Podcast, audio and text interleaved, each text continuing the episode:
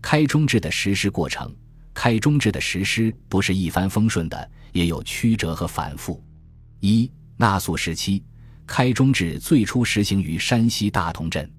其时的大同仓粮储规定由山东临县（今德州）粮仓起运，运至山西平定州，再由山西行省转运太和岭、朔州东，由大同府再接运至边仓。这种由官府长途运粮的办法，道路险远，民力维艰，耗费巨大。于是，山西行省向中央谏言：大同粮储自陵县运至太和岭，路远非凡，请令商人于大同仓入米一担，太原仓入米一担三斗，给怀盐一小引。商人欲避，即以原给引自付所在官司缴之。如此，则转运费省而边储充。明太祖答应了这一要求，由此施行开中制。洪武四年（一千三百七十一年），确定全国中盐利，即确定在不同边关交粮换取食盐的交换价格，规定大同等十四个边镇粮仓按道路远近，每引盐纳粮五担至一担有差。开中制由此推行开来。洪武年间，最初的商人开中是运输换引，即商人并非交纳米到边。而是运输官米到边换取盐引，再凭盐引到指定盐场之盐，然后到指定地区售盐获取利润。据《续文献通考》卷二零载，洪武三年（一千三百七十九月），明政府招募商人往洛阳、开封、怀庆、沁阳、西安、丰祥、临汾等地输粮而与之盐，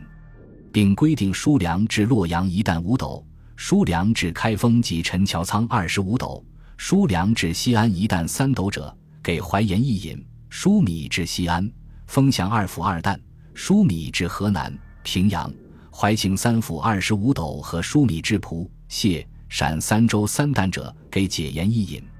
洪武二十八年（一千三百九十五），运输官米道边被开中纳米所代替。朱挺立《盐政志》卷四载，洪武二十八年。各处边防缺粮，户部奏请开中纳米，定为则例，出榜招商。纳米开中有两种形式：一是经常年例，即各边镇常年需粮由开中解决部分；二是临时招募，即边镇战争紧急，军队大量集结或边镇屯田因灾减产时，政府随时出榜招商纳粮中盐。前一种形式，由于是长期固定。商人因运粮至边，路远费繁，便在边境雇人耕种生产粮食，于是商屯应运而生。是故富商大贾系于三边自出财力，自招游民，自垦边地，自以输粟，自筑墩台，自立宝武，遂使吕丰，输粟吕营。商屯的实行，对于军民商均有便利之处。名人刘英秋说：“商人自牧民耕种塞下，得粟以输边。”有长言之利，无运粟之苦。便一流亡之民因商召募，得利作而食其利。便二兵卒就地受利，无何敌之扰，无侵余之弊。便三不反转输，如做的储粮以佐军兴，有国家所称为大变者。显然，开中制是利用商人的逐利心理来实现政府的追求目标的。因而，食盐和运粮交换价格的变化就会影响商人的行为。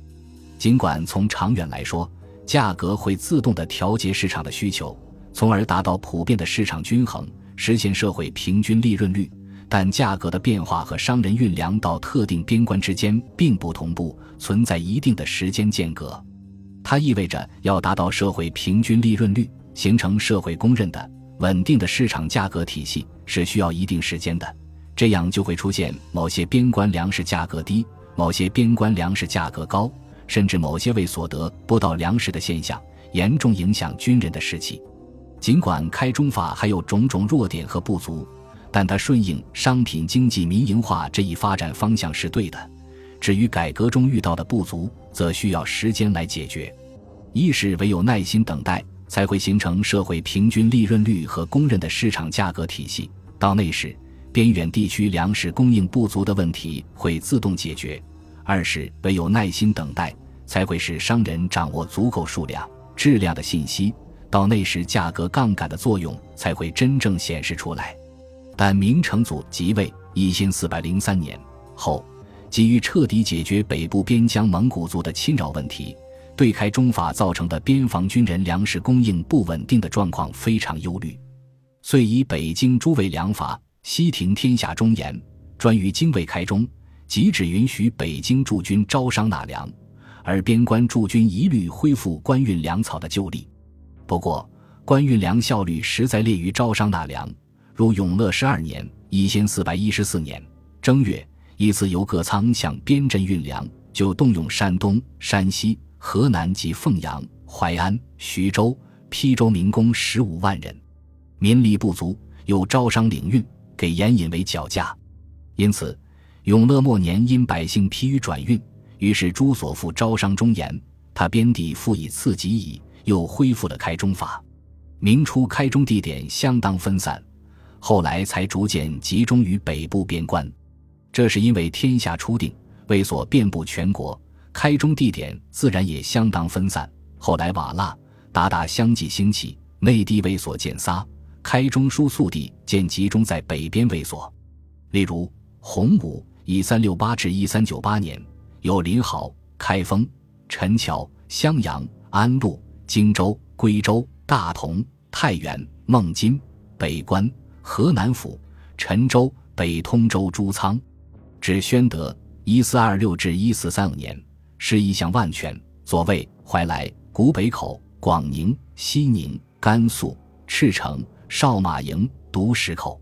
正统时为西宁卫、甘肃、凉州、肃州、辽、广宁、益州、云南、陕西、独石、开平、辽东、四川、景泰。一四五零至一四五六年，时为大同、宣府、保定、山西、肃州、古北口、云州、龙门、辽东、贵州、大同右卫、万全、四川、赤城、柴沟堡等边镇。其中，尤以北部边镇驻军最多，需要军需粮草自然也最多。卷中语那粮中盐的数额及食盐和粮食的交换价格，随着时间。地点的不同而经常变化，影响交换价格的因素主要有：一是边仓需要的缓急及市场需求的强烈程度；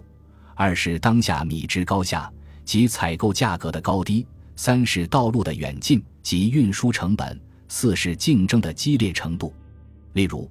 如果仅考虑到运输成本的因素，则每引盐的交换价格应该是盐区远的纳粮少，盐区近的纳粮多。但有时也不一定。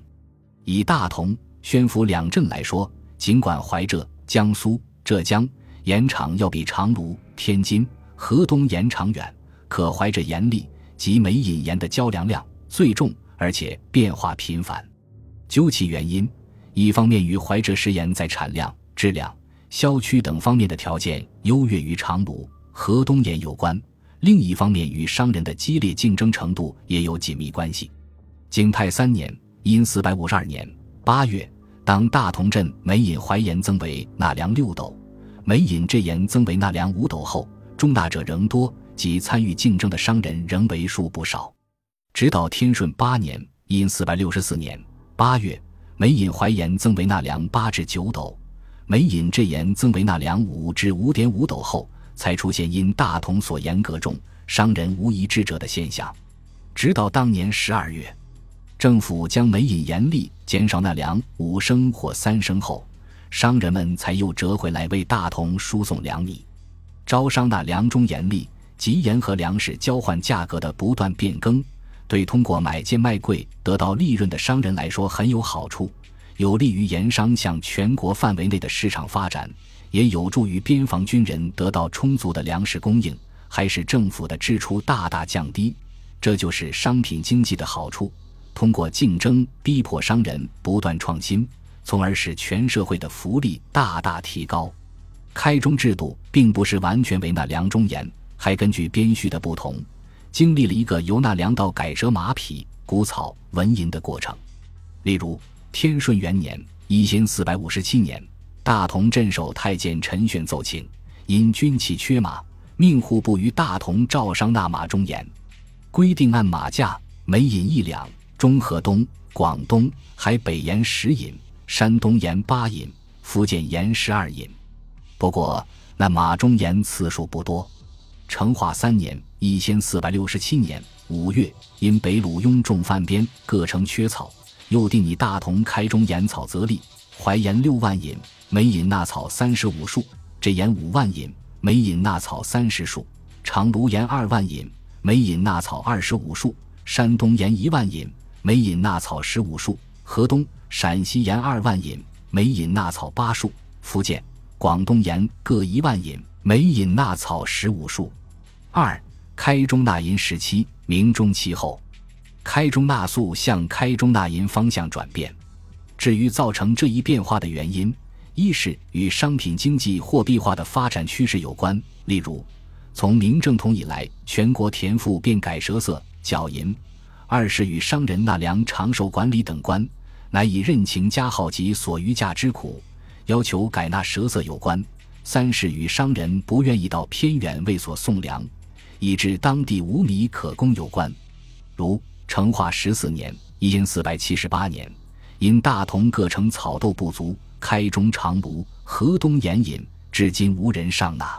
起赤户部差往二处，以盐卖引，收买草豆为便。于是弘指出，户部尚书以为就边上粮价少，而商人有远涉之余，不若就运司纳银价多，而商人得一半之便，从而开始推行赊色。开中制由纳粮改折色，反映了明中叶以来中国商品经济货币化发展的趋势。此后，不仅边关军人需要的粮食赊色，连棉花、棉布、衣袄也开始改征赊色，由此解决了商品经济停留在实物阶段时经常出现的供需不配套的矛盾。例如，各府县向各边镇征收运送的棉花、棉布、衣袄，往往与边军需要脱节。供需发生矛盾，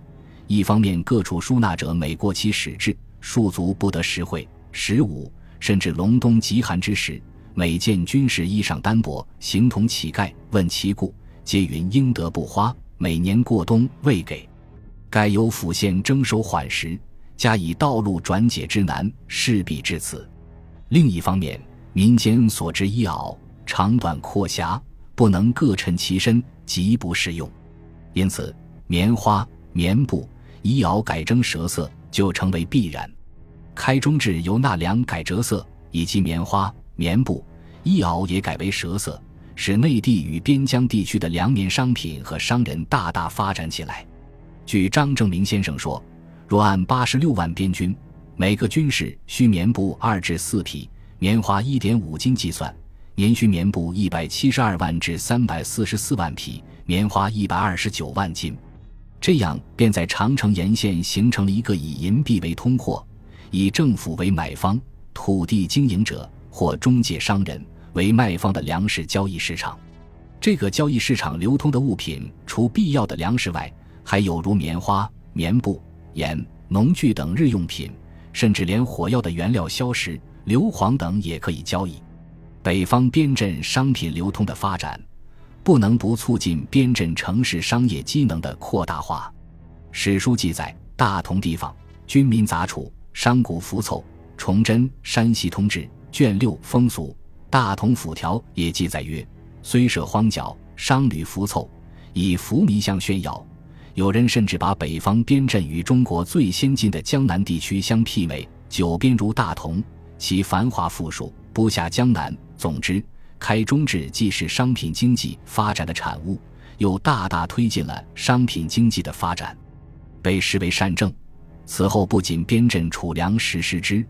就连以后各行省发生灾荒急需，赈饥用粮食亦多推行之。这充分反映了经济基础对上层建筑的决定作用，说明一切统治者只要他不想灭亡，就必须顺应社会生产力的发展趋势来制定相关的制度和政策。本集播放完毕，感谢您的收听，喜欢请订阅加关注，主页有更多精彩内容。